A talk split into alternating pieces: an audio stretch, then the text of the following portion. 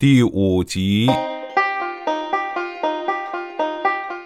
弗朗西斯卡沉浸在回忆之中，他把白兰地杯子放在宽阔的橡木窗台上，凝视着一张自己的十八乘十八的照片有时他很难回忆起自己二十二年前长得什么样。他倚在一根篱笆桩上，穿着褪色的牛仔裤、凉鞋、白色圆领衫，头发在晨风中飘起。他从坐的地方的内窗望出去，可以看到那根篱笆桩。牧场周围还是原来的旧篱笆。理查德死后，他把地租出去时，曾明文规定，牧场必须保留原封不动。尽管现在已是蒿草高长的空地。照片上的他，脸上刚刚开始出现第一道皱纹。他的相机没放过他们。不过，他还是对照片上所见感到满意。他头发是黑的，身材丰满而有活力，套在牛仔裤里正合适。不过，他现在凝视的是自己的脸。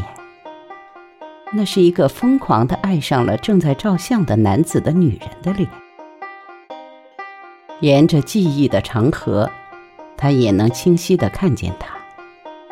每年，他都在脑海中把所有的影像过一遍，细细的回味一切，刻骨铭心，永志不忘，就像部落民族的口述历史，代代相传，直至永久。他身材高瘦硬，行动就像草一样自如而优雅，银灰色的头发长出耳下不少。几乎总是乱蓬蓬的，好像他刚在大风中长途航行，曾设法用手把它们拢整齐。他狭长脸，高颧骨，头发从前额垂下，衬托出一双淡蓝色的眼睛，好像永远不停的在寻找下一个拍照对象。他当时对他微笑着说：“他在晨曦中脸色真好，真滋润。”要他倚在篱笆桩，他围绕着他绕了一大圆弧，先蹲着照，然后站起来照，然后又躺下，用相机对着他。弗朗西斯卡对他用了这么多胶卷，有点于心不安，但是对他给予他这么多的关注感到高兴。他希望没有邻居这么早开拖拉机出来。不过，在那个特定的早晨。他并不在乎邻居以及他们怎么想。他拍照、装胶卷、换镜头、换相机，接着又拍，一边工作一边轻声跟他谈话，总是告诉他他觉得他多么好看，他多么爱他。弗朗西斯卡，你太美了，简直不可思议。有时他停下来凝视着她，目光穿过她，绕着她。一直看到她身体里面，他的圆领衫绷紧处，两个奶头轮廓鲜明。很奇怪，他竟然对自己隔着衣服这样曲线毕露并不发窘，相反，他知道他透过镜头能这样清楚的看到他的胸部，他感到高兴。他在理查德面前绝不会这样穿法，他不会赞许的。说实在的，在遇到罗伯特金凯之前，他什么时候也不会这样穿法。罗伯特要他背稍稍往后仰一点，然后轻声说：“好的，好的，就这么待着。”这时他照的就是他现在注视着的这张照片。光线最理想不过了。他说是模糊的透亮，这是他给起的名称。于是。正在围绕着他转时，快门稳当的按了一下。他很清洁。当时他望着他时想到的就是这个词。他当年已经五十二岁，而浑身都是瘦肌肉，行动敏捷有力。只有艰苦劳动而又自爱的人才能这样。他告诉他，他曾是太平洋战区的战地摄影记者。弗朗西斯卡完全能想象的情景。他脖子上挂着几架晃来晃去的相机，跟海军陆战队的士兵们一起在硝烟弥漫的海滩上跑来跑去。其中一架放在眼睛下面，不断的按动快门，其速度之快，几乎让相机着了火。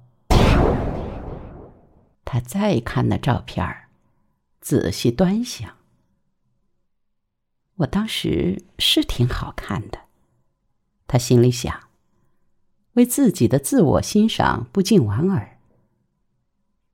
在此之前和在此之后，我都从来没有这么好看过。都是因为他。他又啜了一口白兰地，此刻。雨随着十一月的风尾下得一阵紧似一阵。罗伯特·金凯可以称得上是一个魔术师，他活在自己的内部世界里，那些地方稀奇古怪，几乎有点吓人。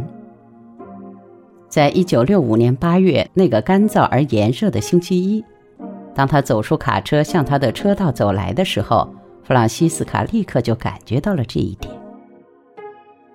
理查德和两个孩子到伊利诺伊州博览会上展出那匹获奖的小牛去了。那小牛比他得到的关注还要多。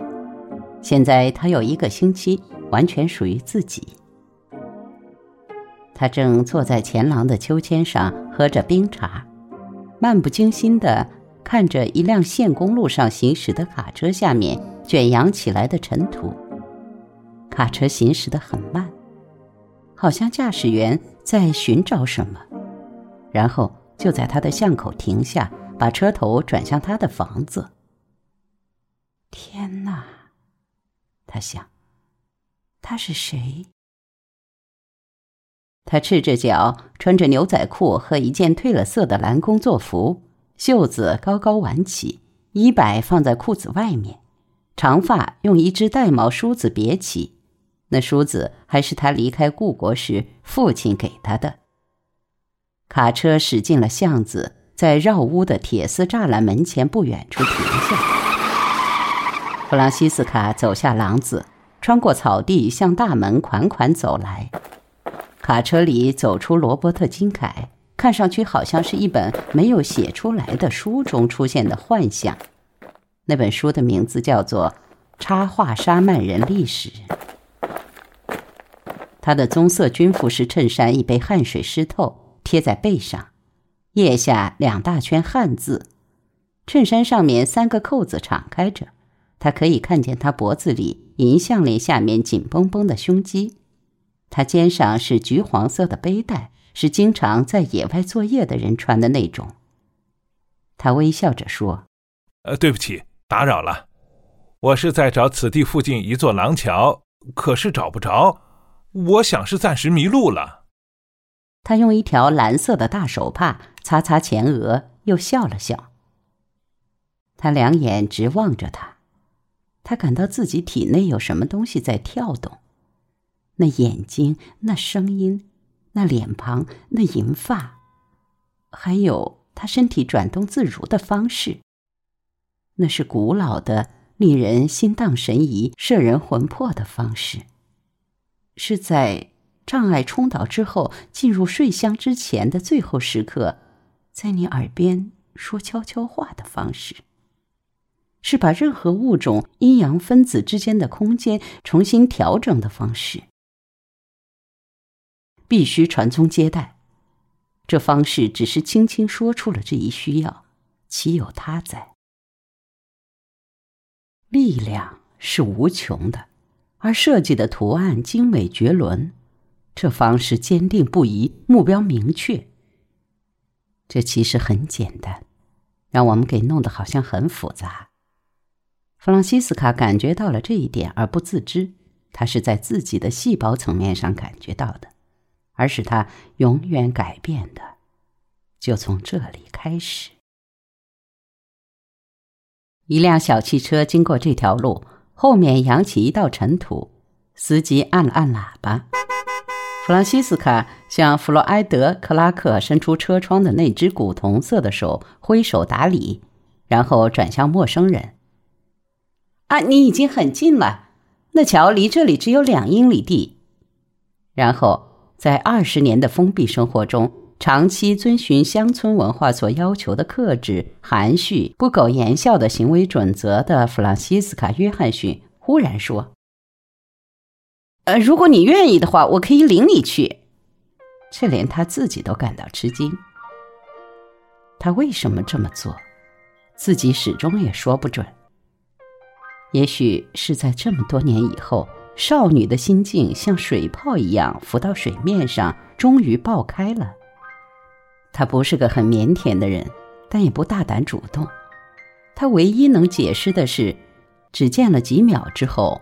罗伯特·金凯就有某种吸引他的地方。显然，他对他的自告奋勇有点意外，不过很快就过去了。认真的说，那他很感谢。他从后台阶拿起做农活穿的牛仔靴，走到他的卡车边，跟他走到副驾驶的座位边。呃，请等一分钟，我给您腾地方。这里尽是乱七八糟的东西。罗伯特·金凯边坐边嘀咕着。主要是自言自语，弗朗西斯卡可以看得出来，他有点慌乱，对整个这件事有点不好意思。他把帆布包和三脚架、暖水瓶、纸袋重新放好，卡车后面放着一只棕色的山姆森式的旧衣箱，一只吉他琴匣，都布满了灰尘，饱经风雨，用一条旧帆布绳与一个备用轮胎捆在一起。他正在咕哝着，把咖啡纸杯、香蕉皮等等塞进一个杂货店的大牛皮纸袋，然后扔到卡车后箱中去时，车门“砰”的一声碰上了，打了他屁股一下。然后他拿出一个蓝白相间的冷藏箱，也把它放在车后面，在绿色的车门上有几个褪了色的红漆字：“金凯摄影，华盛顿，贝林汉。”